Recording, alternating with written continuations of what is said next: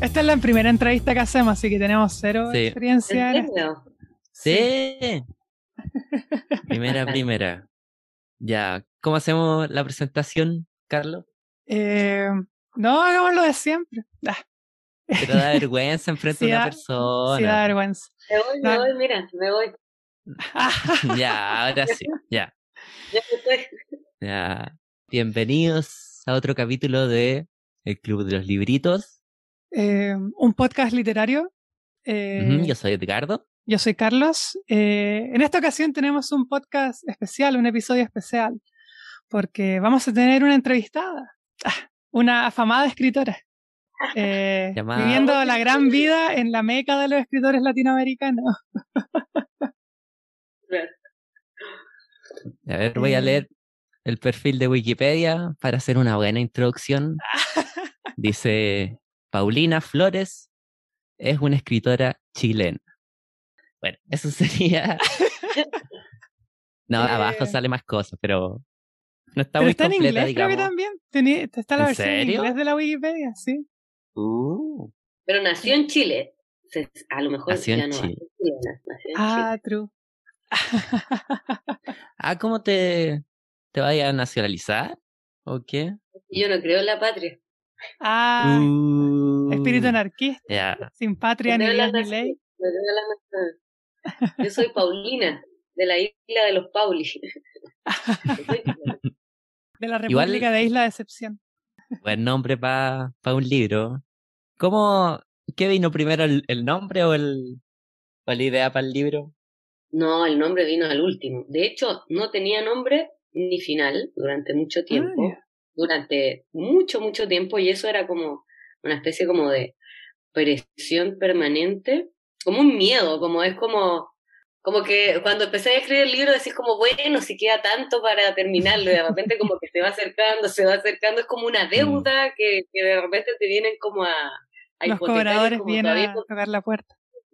los de mentores y nada, me acuerdo que estaba como en mi mente, como tipo, bueno, porque había ido muchas veces a Punta Arena y, y había, o sea, me, cuando dije como hay un lugar que se llama Isla de Excepción, como que me cagué de la risa y Chile está lleno de esos lugares, pues, como em, Sal si puedes o Bahía Inútil o todos estos lugares Peor que es nada. graciosos peor es Sí. nada.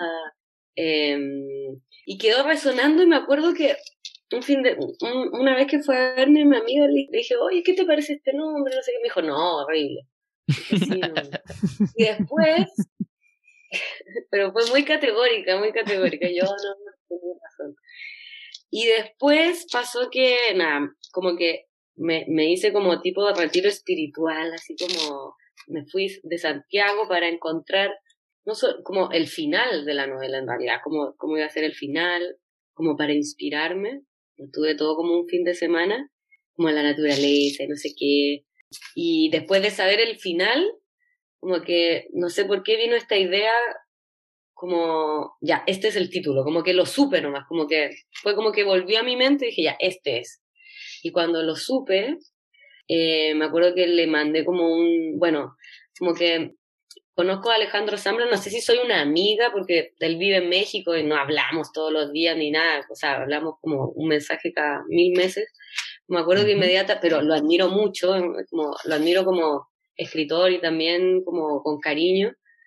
Me acuerdo que se me ocurrió y al tiro le mandé un mensaje, para ver como si le parecía que estaba bien o algo así.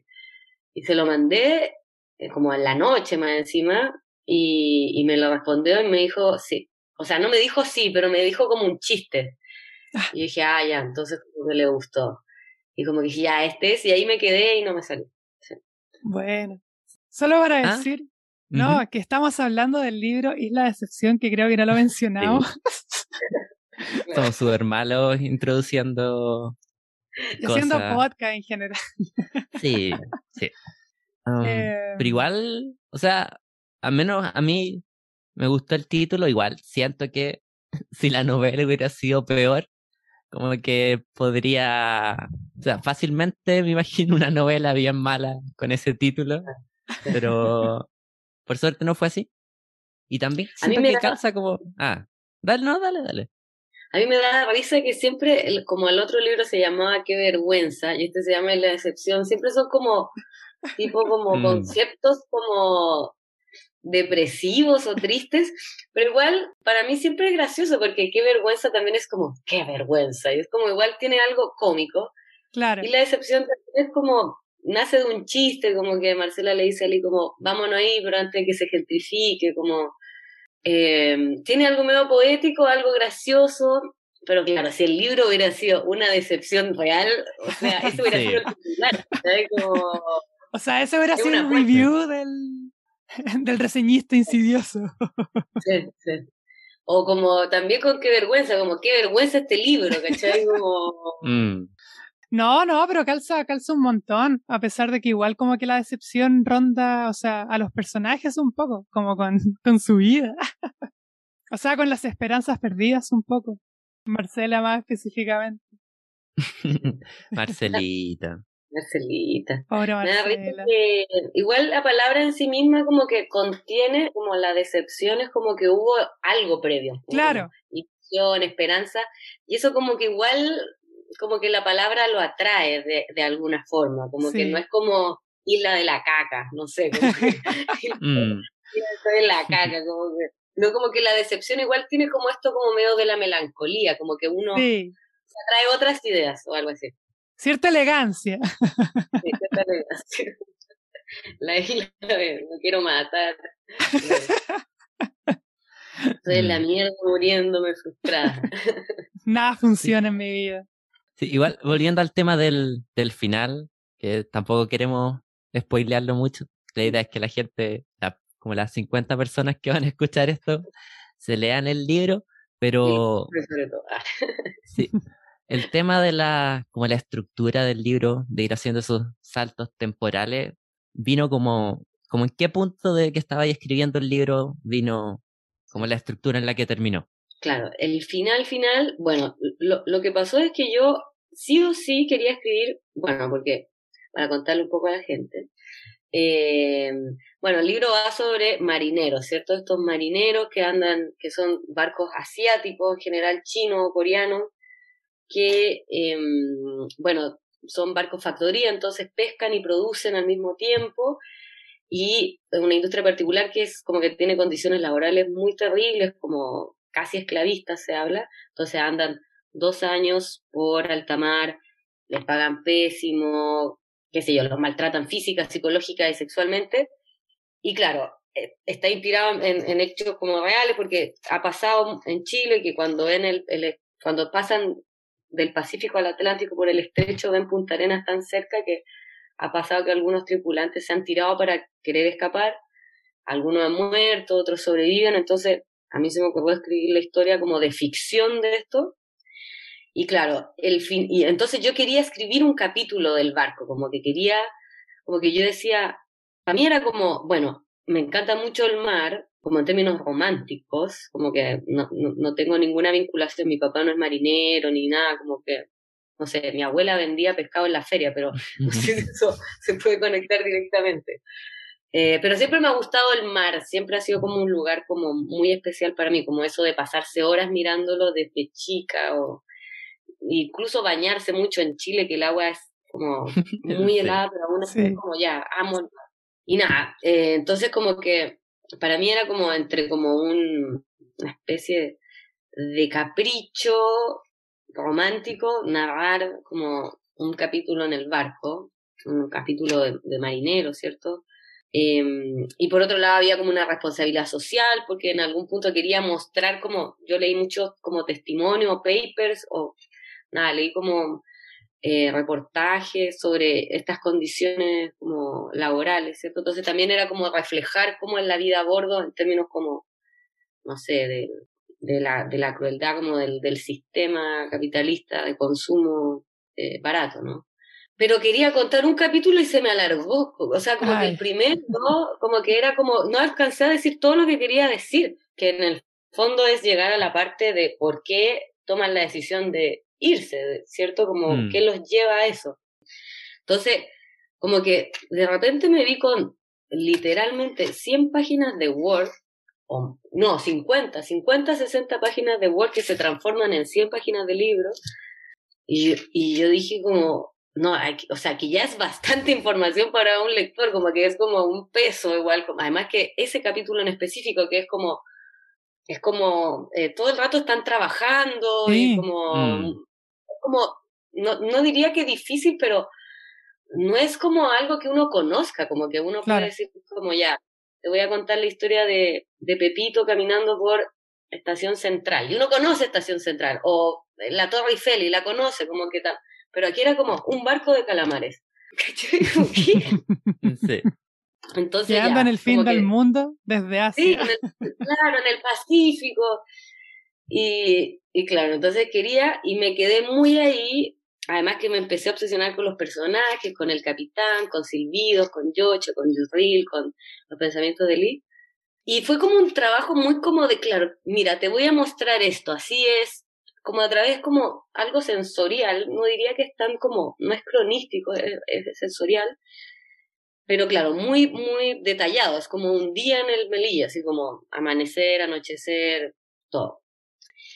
Y después como que yo sentí, bueno, cuando quiera lo, lo otro que viene, que necesito contarlo, eh, ya la gente ya va a saber dónde está parada, sabe que es el Melilla, sabe dónde no Mm. está el baño, sabe dónde está el Claro. comedor, sabe, se hace una idea de quién, eh, de cómo son los pasillos, de a qué huele, eh, de que siempre hace frío, de que todo está mojado, de que huele a pis, porque, ¿cachai? Como que, entonces ya había como una configuración previa de un espacio, de unas condiciones, de, de, de todo, ¿cierto? De los personajes también, aunque también son bastantes personajes y, y también ahí corro como el, el peligro de que, la, de que el lector se pierda. Antes eran más incluso, como que le, mi editora me dijo como Rosalía, bájale, como claro, sinteticé. Pero había esta idea como de narrar un colectivo eh, anónimo y como pormenorizarlo, así como este tiene un lunar justo aquí al lado derecho, no sé. Eh, entonces cuando llegó al final como que dije ya, eh, no es necesario dar esas explicaciones. Si, o sea, si el lector llegó a este punto, básicamente el libro le está gustando. Así que voy a confiar. Eh, y dos, eh, sentía yo que el, no quería que fuera realista tampoco, ¿cachai? Como que el libro, o sea, en un momento ya después se va de eso, como que no hay una separación que, que yo pueda decir formalmente, esto no es realismo y es fantasía, como uno podría decirlo como en, no sé, o, o realismo mágico, o qué sé yo, como en las novelas de Mariana Enrique, que es como, claro, terror, Claro. ¿cierto? Como, Mm. que en mi caso, el- como el límite es como más difuso, como más extraño, eh, pasa incluso por cosas más alucinatorias, eh, pero hay una realidad que está en suspenso. Y para eso necesitaba como, no sé, introducir también al lector como en eso, y, por eso quería algo fragmentario, algo como que, claro, no, como si en, en el capítulo anterior se había sentido tan pesado un día, ahora que fuera como no saber dónde estás, qué, como, en qué temporalidad va, dónde, dónde fue, que fuera allí como, también como, no sé, como dar cuenta de que cuando ya lleváis mucho tiempo trabajando sin cesar y como con esas condiciones como que, como que de verdad tu mente se va y como que ya es como, o sea, la realidad es como una especie de sueño, como que no puedes, Claro. no Mm. tenés recuerdos sobre eso, como que es como solo un presente continuo, que como que tenéis como unos chispazos de lo que sucedió, pero no estáis seguros. Eh, entonces quería retratar eso y ir como introduciendo de a poco a este como, eh, como culminación total de como Lee inmerso ya como en, en otro lugar. Y también yo escribí este libro como en cuatro años, entonces como que también mi forma de pensar la literatura y de escribir como que cambió mucho, como que empecé escribiéndolo de una forma y también era como que al final fue como empecé a leer más poesía, empecé a interesarme más por la poesía y quería que tuviera como un aliento más poético, como jugar un poco, eh, que no fuera tan concreto, o sea, ya si estoy escribiendo desde un coreano, como qué importa, ya, chao, como ya, como hagamos lo que sea y, y, y, y como sea, y, o sea, que sea lindo, que sea, que sea una experiencia, pero no nos preocupemos de, de si antes dije que el, la sartén está a la izquierda y ahora está a la derecha. Ah, que lo importante es otra cosa. sí. Eh, Sí, no, pues sí, igual se, se siente harto esta como desorientación que se vive con el barco, de que no se sabe cuándo empiezan o terminan los días. Creo que en una parte discuten cuánto tiempo, como que nadie sabe bien cuántos meses llevan en el barco. Y al final, aparte porque está como medio enfermo y ahí te da como licencia para hacer como lo más el episodio surrealista. poética. Sí. Sí. Bueno, ahí caería, es como una trampa, entretenido, porque es como, está dentro del realismo, eh, pero hace trampa porque puede caer, porque es realista que una persona alucine. Sí. Y, y porque también, bueno, hay un chamán, bueno, hay dos chamanes. en la Sí. ¿verdad? Señor Moon. Hay un, hay un chamán coreano y hay, un, y hay una chamana, una machi mapuche por otro lado. Entonces, Sí. y eso yo no lo pensé, fueron cosas que en realidad como que fueron pasando, como que a mí me alucinó mucho una película que vi, bueno, es una película, es un cortometraje en realidad, del hermano de Parcha Wok, del director de All Boy, su hermano, que es artista, tiene una película que creo que ganó un premio, no sé cómo se llama, después se las mando por interno. Em, y es una película que está grabada con un iPhone 4 y es sobre un chamán. Y es así, pero espectacular, porque, bueno, los chamanes hacen eso, pues pasan como de un de una realidad a otra Claro. realidad, como que son- co- conectan dos mundos, pues el mundo como, en el caso de los coreanos, como del, del cosmos y el caos, o de la, Mm. de la vida o la muerte, los dioses y los humanos, y así. Oh, bueno, ahora que nombraste, sí, eh, eh, tengo, tengo una duda que nombraste a Oldboy, porque la escena de la Ah, pelea eh, es una escena, extre- de hecho creo que es la parte favorita del libro mío, al menos, y es una parte extremadamente cinematográfica. Eh, no, y quería saber como qué tan eh, como eh, aposta se hace eso, como esto quiero que sea una escena cinematográfica, porque es una persona caminando viendo, como que eso es como una manera de escribir específica, eh, como que tiene que estar muy planeado. Ay, sí, bueno, esa escena la hice porque, claro, yo dije, hay un barco, hay marineros, son 33 hombres, o sea, como, es como, tengo que hacer esta escena, como que tengo que hacerla o si no, mi vida no va a valer la pena, ¿caché? Como, no sé, como que es como si estuviera, no sé, grabando una película de Jurassic Park y no temblara el vaso, como, no sé, como, Sí, hacer, como tiene que hacerse. Y mm, no sé, mira, eso fue como bien intuitivo, eh, como, bueno, yo veo hartas películas de artes marciales, como desde, no sé, la misma escena como en Old Boy, hay hay muchas Mm. escenas de pelea, eh, en, bueno, en el cine coreano, pero también me encanta, por ejemplo, las de mm, eh, Kitano, las de, ¿cómo se llama este? El, con los Yakuza. con los Yakuza. Eh, bueno, ¿para qué decir eh, esta de, de, de Wong Kar Wai, de Grand Master, de Grand, él como que es el, es el maestro de Bruce Lee, que es como la historia del maestro de Bruce Lee. Eh, también tiene una escena de pelea así de kung fu maravillosa. Bueno, y Bruce Lee mismo, y qué sé yo. De hecho, una amiga que es, bueno, le encanta el kung fu, siempre me manda eh, videos de, porque el kung fu no es todavía olímpico, pero hacen como uno, unos ya. campeonatos y hacen kung fu así de pelea y también como solo las posturas y son como unos bailes hermosos. Nada, me encanta, o sea, como en términos estéticos, no a la violencia, pero me encanta como en términos estéticos. Y como le gusta, no sé, a Tarantino, como Claro. a esta, no sé si vieron Sí. la última Titán, también hay harta violencia y está, está, está interesante. Eh, nada, salió como muy así, como que yo en general todo ese capítulo lo voy narrando desde esta perspectiva de Lee, como Lee mirando, Claro, como Exacto. Lee sintiendo, como Lee observando. Entonces la pelea un poco así, y claro, él lo que quiere es como evitar la pelea, como que él Sí. no quiere pelear. Mm. como que va con una bandeja muy piola. Sí.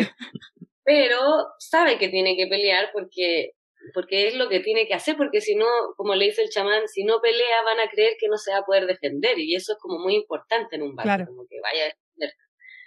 Entonces como que se mete y también hay una especie como de catarsis ahí, como, mm, eh, como me da la impresión, como desatada entre como los marineros, como esto corporal, como que, sí. como que necesitaran tocarse, golpearse, como que no, como que no tiene mucho sentido hacerlo con lo cansados que están, pero como que lo necesitan de todas formas. Y ya también, no sé, y, y, después ya como ir desarrollando momentos, como cuando le pegan y se cae y pierde el conocimiento y como que, como que tiene este como desdoblamiento y después lo levantan y después vuelve a caer. Sí. Pero, mmm, nada, como todo, yo siempre tenía como muy presente, yo creo como, y en esa época me puse a meditar y también empecé, leí este libro de, de Byung Chul, no, ¿cómo se llama? Byung Chul Han. Byung Chul Han, sí. Sí. Tiene un, un, un, libro que se llama El Budismo Zen. El sí, lo leí sí. Es muy bueno. Y también como que todo ese capítulo como que lo leí mucho en ese mood, como así como mira este presente, como las palabras no, como lo que está sucediendo, los gol, como él mismo explica en ese capítulo que las palabras en el budismo como que son como que no tienen sentido, como la mayoría Claro. de las veces los monjes están dando explicaciones con bastonazos, así como, Sí. ¿por qué la vida es así? Y un monje súper sabio, pa, bastón. Entonces también como eso, así como, ¿por qué Occidente dice que todo hay que arreglarlo con palabras? A veces hay que bastonazo nomás. Ah, Si el budismo se lo dice, Ah. ¿Quién somos nosotros para decir que no?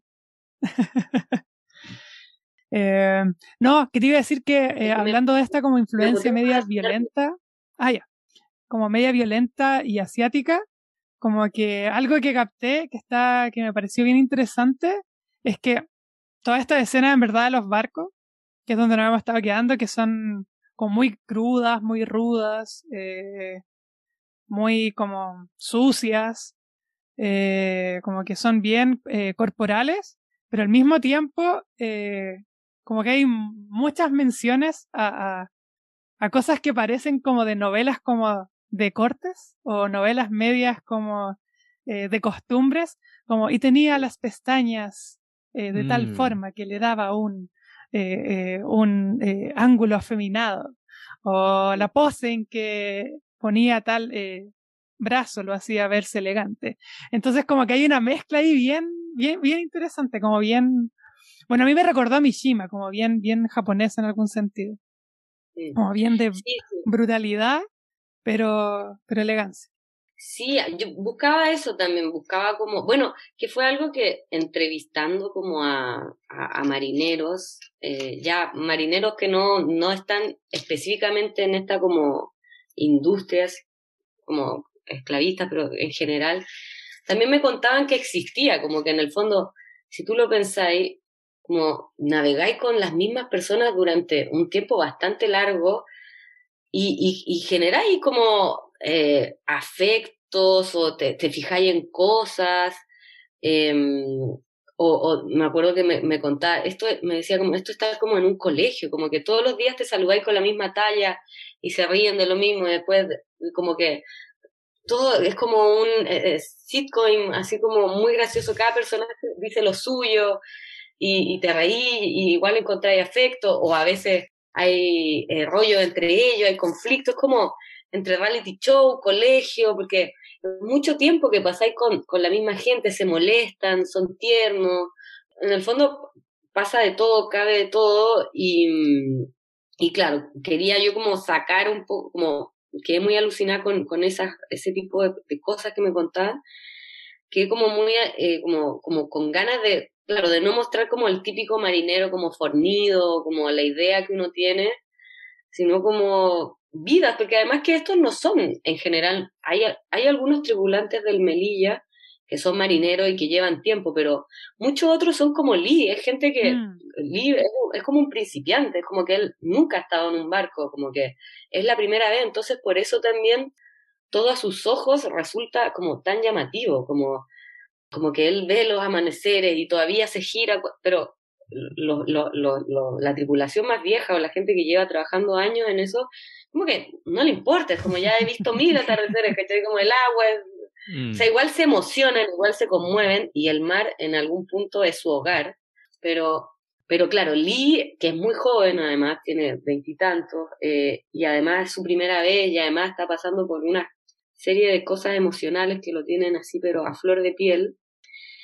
Y, y, sus amigos también, y el chamán también, pero hay otros que no, como, como, ¿cierto? Y también no suben tanto como, son, son escenas que yo narro específicas, pero también se, se da a entender que, que muchas veces están como abajo, como en la factoría, nomás faenando y cortando el calamar, como que ni siquiera suben mucho a cubierta, como ni siquiera pueden ser tan románticos como, como les gustaría.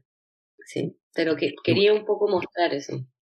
Mm, igual eso del, del colegio me hace harto sentido, también como esta casi rivalidad que hay entre los, no sé si eran los capataces o los, mm. como el alto mando y los, y los tripulantes, los marineros bueno, hay un villano súper como claro, que sería... Ese villano, villano, villano. Sí. malo. Sí, malo, malo, malo. Y hay otro villano más sutil que sería como el capitán. El es más filósofo. Es como más eh. filósofo el capitán. Es como el, el, malo que mira desde un edificio alto. Mm, sí. O también como una cárcel, como típica película de, de cárcel que está el. ¿Cómo se llama? El alcaide. Ah, ya y, los, y los guardias, como... Sí, muy que está el... Sí, sí, sí. Eh, bueno, vi mucho series documental y, y, y, documentales de cárceles también. Como me, me, me, llama la atención porque yo creo que de lo que yo voy a terminar hablando, si es que escribo otro libro, va a ser de eso, porque eso es como lo que más como que siempre estoy hablando como a través de metáfora, pero no sé, por ejemplo, el libro que, que voy a escribir ahora, bueno, no estoy en Barcelona ahora, sino que estoy en Granada, em, pero el libro que estoy escribiendo ahora es de un niño eh, no binario del Sename, y es como, claro, voy a hablar como de, esa condición como carcelaria, como, claro, de, de la infancia, adolescencia, pero yo creo que lo que me marca, marca, y que algo que yo creo que de lo que todavía no me atrevo a hablar es como de la casa, como que yo siempre pienso como que heavy que va a pasar como, mm, no sé, van a pasar 500 años y nos vamos a preguntar, nos vamos a preguntar como especie, no sé, como seres humanos, ¿cómo pensamos en algún momento que encerrar a personas durante años sin hacer nada, en mm. unas condiciones horribles,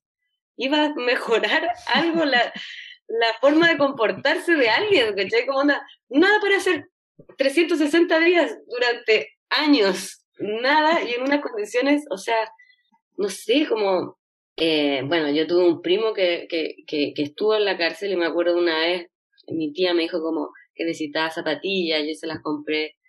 Yo le digo, ya, pero ¿qué zapatillas les compro? Me dijo, no sé, no importa, pero tienen que ser de cuero o de plástico, porque la cárcel siempre está húmeda. ¿Cachai? Como esas mm. condiciones de vida, como que las cañerías están es como algo normal, como sentir frío. Entonces, como claro, ese, yo creo que ese tema me impacta, pero siempre quiero tratarlo a través como de la, de la metáfora, no sé, como que ese tipo de cosas que uno se va acercando, como que vaya acercando la, como la, no sé, el hilo, lo vais persiguiendo, creo. Qué bueno. Habíamos hablado puro del. Ah, sí, no. Sí, dale, dale, ya, creo que sé para dónde iba que no hemos quedado como solo en la parte como más ruda, pero que la otra vez que hablamos de este libro con, el, con Edgardo, como que no, no, nos llamaba la atención este como contraste, como de estos problemas que en el fondo es como la protagonista de la que no hemos hablado mucho, como de estos problemas como universitario, un poco de revista, como humanista, eh, que tiene Marcela eh, y sus propias tragedias. Eh, que podría haber sido si es que no hubiera sido el barco, como que esa línea se podría haber seguido y como que hay muchas novelas de ese estilo, eh, de millennials fracasados. pero este contraste como fuerte como con, como con, bueno, condiciones de casi esclavitud, como eh, poner como estos dos conflictos eh, contrapuestos. Ah, bueno, y, Marcela, claro, como tú decías, es la protagonista, de hecho, como que ella eh. tiene la mayoría de los capítulos. Claro, Lee igual, yo no pensé que iba a ser tan protagonista, pero al final igual en páginas tienen como casi más o menos lo mismo. Mm, yo creo que mm. Marcela tiene un poquito más, pero claro, a nivel de como la estructura narrativa, eh, claro, Marcela es como la, la, protagonista y bueno, la que más habla porque no se calla nunca, como ya cállate, cállate Marcela. Bueno, em, eso también es interesante lo de la corriente de la conciencia hablada, como que... Eh, de hecho, está como la pose perfecta porque le puede hablar al que no entiende. Es como algo, como, no sé, como que haría Virginia Woolf en eh, Mrs. Dalloway, pero lo hace hablando, no pensando. sí, es verdad, es verdad. Em, claro, Marcela, bueno, un caso la Marcelita, la Marcelita. Eh, no, yo la quiero mucho. Eh, a mí me interesaba, ¿sabes? Yo en general nunca lo pensé como así como con, voy a contrastar estas dos historias.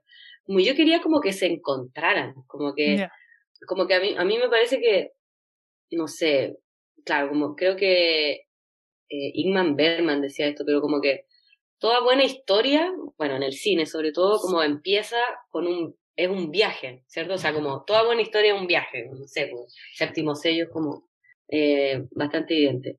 Pero también para mí, toda historia nace como con un encuentro, cuando dos personajes se encuentran, ahí se empieza a formar una historia.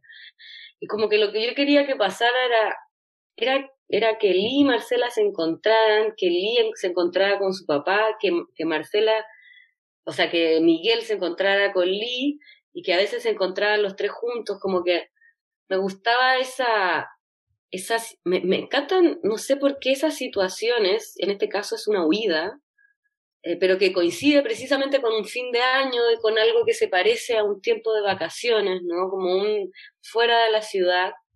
Están como huyendo, como escapando, pero en realidad están tomando desayuno y como mm. almorzando, cenando, como que no hacen mucho, así como ¿qué hiciste hoy día? No, y haciéndose como un pan con palta, y es como, ¿esto es huir? Pero sí, igual es un poco, ¿no? Como que también escapar eso, como recluirse. Lo que pasa es que Miguel vive recluido, entonces no tiene que hacer mucho. Eh, pero también, claro, yo creo que me, me interesaba como inconscientemente, como pensar, es bastante evidente que, que Lee está arrancando de una situación y que no lo decide porque se ve como obligado a hacerlo. Y, Marcela, en cambio, decide renunciar. Incluso se va, saca una, no una excelente tajada, no le da como para tener un año sabático ni nada, pero, pero al menos sabe que puede estar como cesante un tiempo porque hace un acuerdo con su jefe, bueno, medio, medio trucho, pero lo hace. Em, y ella como que decide irse, como que, como que toma esta decisión, voy a huir.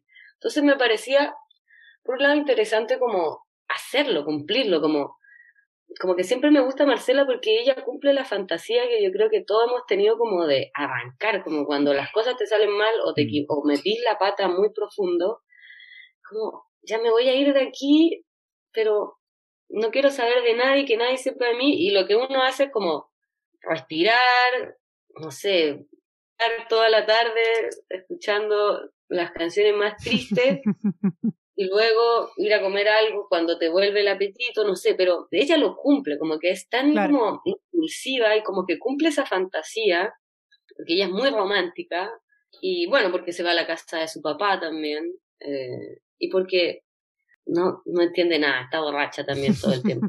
Pero como que tampoco tiene como gran eh, capacidad de decisión. Pero me gusta que lo haga, como que cumpla esa fantasía.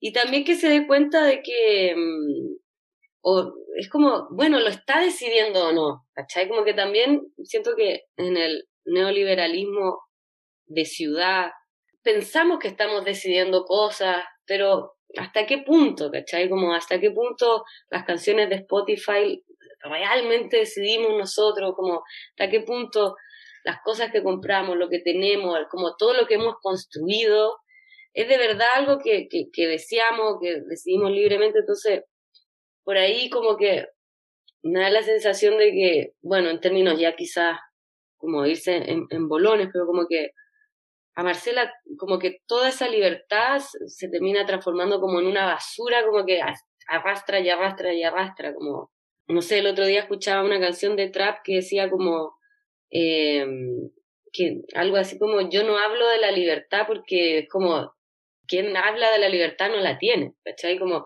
pensaba yo, claro, es como cuando uno tiene un sueño y, quiere, o sea, un sueño de verdad, como en la noche duerme y tiene un sueño y quiere que se cumpla y ¿qué hace uno? No lo cuenta porque quiere que se cumpla. Como que, como que me da esa impresión, como el liberalismo todo el rato, o sea, el neoliberalismo te está diciendo, literal, somos liberales, somos libres. Pero quizás no, si lo estás diciendo tanto, quizás tienes tus mm. dudas, ¿no? si tienes que respaldarte tanto, quizás si fuera libre no lo diría. No, sí, también eso del, bueno, del dedo, ya estamos hablando de cualquier cosa, pero eh, como que pone mucha responsabilidad en el individuo. Siento que supuestamente uno, cualquier cosa es posible, así que si no lograste lo que querías, es culpa tuya, como, así que también, o sea, es fácil terminar odiándose a sí mismo. Bueno, igual. Sí, porque mm. tiene todo para ser feliz, se supone, ¿no? Como para ser exitoso. O sea, incluso ahora es como, onda ya, si no te haces millonario y así una empresa que se llame Tesla y inventáis como no sé qué cosa, como es tu responsabilidad. Pero... Ya están los libros escritos. Diez reglas para, para ser feliz en cinco minutos. y también la idea de ser feliz, como que es como que mm. es un fracaso no ser feliz. Y es como, ¿really? Ahora tengo que esforzarme en ser feliz, además, como no solo serlo, sino como, como, ¿cachai? Como... Es un trabajo más. Tengo que trabajar en ello. claro, tiene que ser misterioso como el amor, como que, no sé, tengo que esforzarme por ser feliz. Pero sí, bueno, es gracioso porque ella también habla mucho del amor y, y, y también es, claro, como que el amor es como para mí de esos discursos que todavía quedan o que han atravesado como varios eh, décadas, no, eh, ¿cómo se llama? Eh, cientos de años y todavía hay algo como que uno dice como, como fórmulas que se siguen repitiendo, como, como, como si fuera como algo totalmente misterioso, como, como que no se puede superar, ¿no? Como, como todavía se sigue discutiendo en torno al amor, como ah. Sí. Y ella está hablando mucho de amor todo el tiempo, como. No, sí, totalmente está. Eh, no, no, quizás no lo hiciste como eh, a propósito, pero sí se ve ahí como un, ¿cierto? Como que se podría diagramar como contraste con conflictos del tercer mundo. Aunque también somos mm. tercer mundo, pero el otro es como conflicto del capitalismo tardío. Claro, es como que yo también cuando descubrí estas noticias, que era como, yo lo primero que dije como, ¡Ah! ¿cómo pasa esto en mi país? es como, francamente, es como, me acuerdo cuando... ¿Qué? ¿No somos el oasis? Sí, me acuerdo cuando fue el aluvión en, no me acuerdo, en Calama parece que fue. Creo que fue ahí cuando se descubrió que tenían a unas mujeres que se dedicaban a la agricultura, lo que se conoce como temporera, ¿cierto? Encerradas, durmiendo en unos containers, ¿se acuerdan? En los containers como que fueron arrastrados y las tenían ahí, las hacían dormir en container a todas juntas. Y bueno, esas cosas.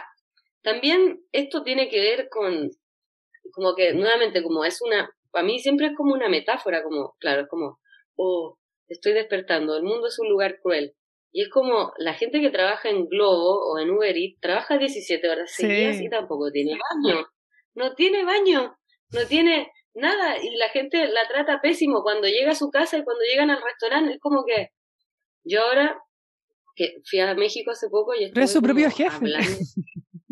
Sí, y, pero peor aún, porque hablé con un amigo que tenía que hacerles como, él trabajaba en México haciendo a Estados Unidos a todo como los Uber Eats, como cuando los Uber Eats llaman como diciendo como, oye, tengo este problema y él como los resuelve o algo así. Ya. De morir, que es como, me decía, estas personas, me llama una persona que lleva trabajando 17 horas y le acaba de entrar un pedido para ir al McDonald's. Lo tiene que tomar obligatoriamente porque si no el sistema de puntajes le baja, ¿cachai? Entonces lo mm. toma. Llega al McDonald's, hay una fila de autos de dos horas. Y él lleva trabajando 17 horas y se quería ir a su casa y se iba a ir a su casa y le entró.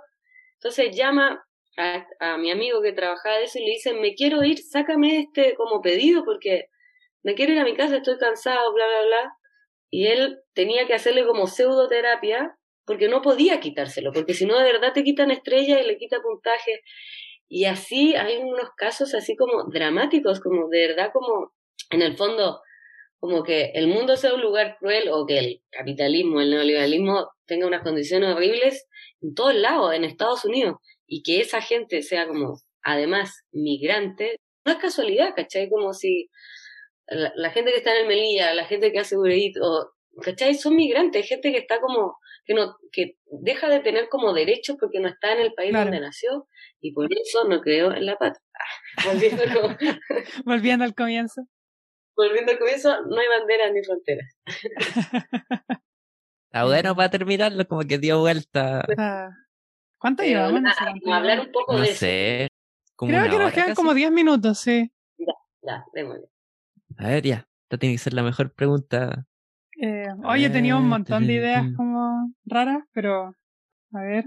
Ya, terminemos que, eh, que nos recomiende algo para el ah, siguiente. Seamos egoístas. ¿Has tenido? Sí. Sí. Bueno, les puedo recomendar dos cosas muy interesantes. Bueno, estoy muy obsesionada con John Ashbery, que es un poeta. De hecho, ando trayendo acá. Ah, acá está.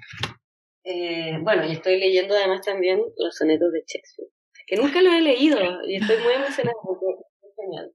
Eh, qué increíble que ese hombre fuera tan seco. O sea, es muy actual todavía. Totalmente estos dos libros, estoy muy obsesionada con Ashbery, es un poeta norteamericano, como de la Escuela de los Poetas de Nueva York. Ya. Y eh, nada, es increíble, como que, no sé, este se llama como un proyecto del que nadie habla, creo que es una selección de este señor Roberto Echevarren, que es el traductor argentino, y este es un país mundano que es el libro, y son unos poemas que son como, no sé, como súper conceptuales, que es algo que me gusta, muy concretos, en el sentido de que no es como la poesía como, sino que habla como de ir a la calle de la esquina y después eso como lo que significa como conceptualmente. Y también son como no diría emocionales pero no diría sentimentales pero muy emocionales. Y es como no sé como que para mí habla como del susurro del mundo como cada cosa pequeña va haciendo que el mundo vaya susurrando y eso hace girar todo y a tener crisis existenciales y a sentirse solo por las noches, etc. Me encanta.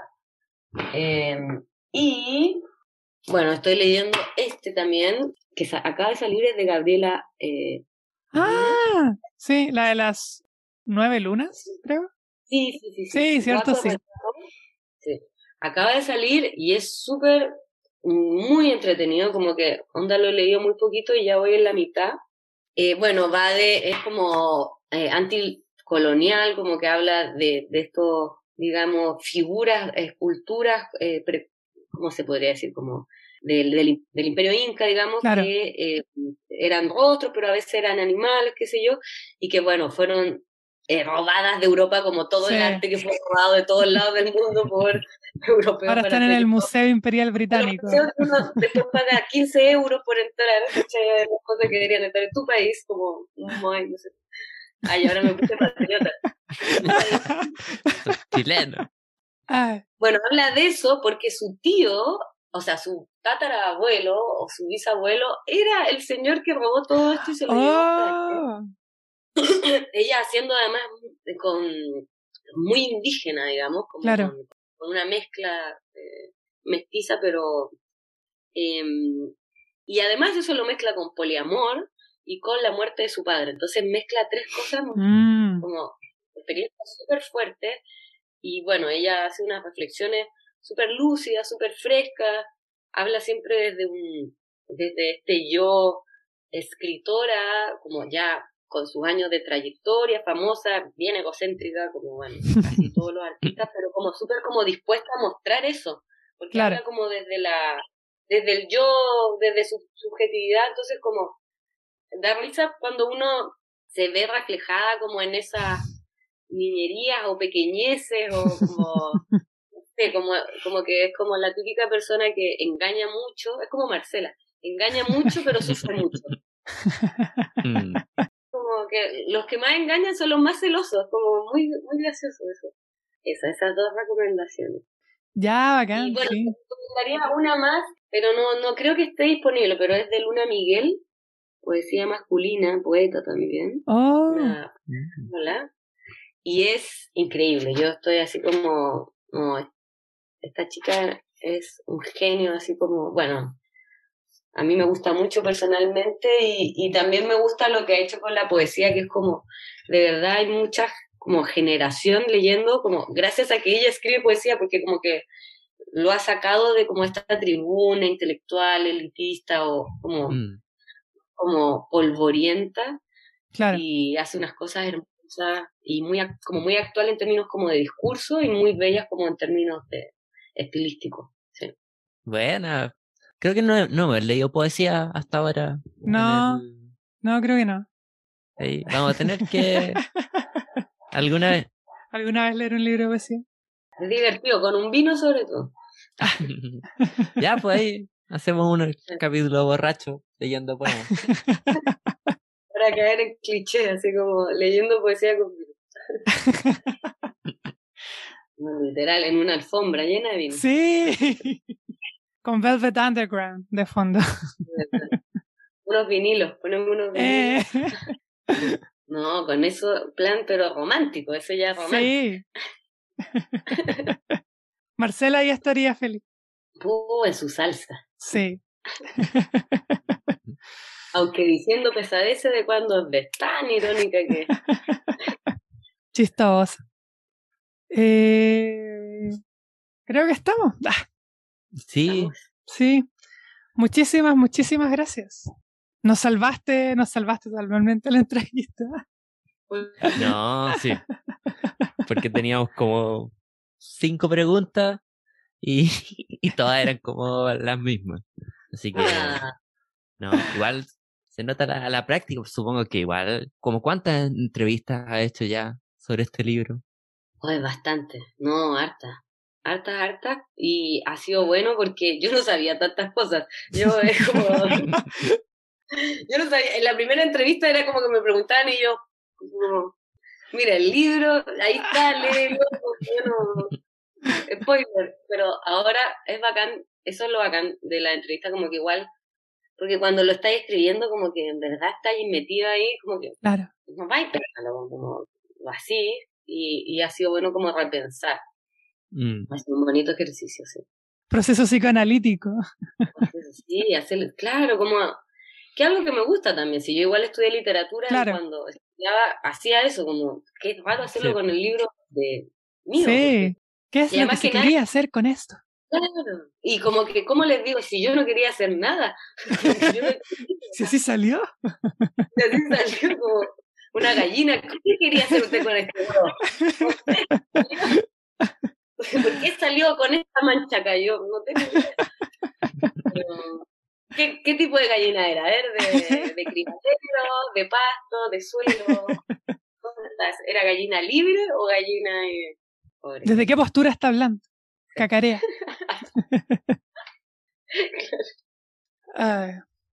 Oye, muchas gracias por la Eh, invitación.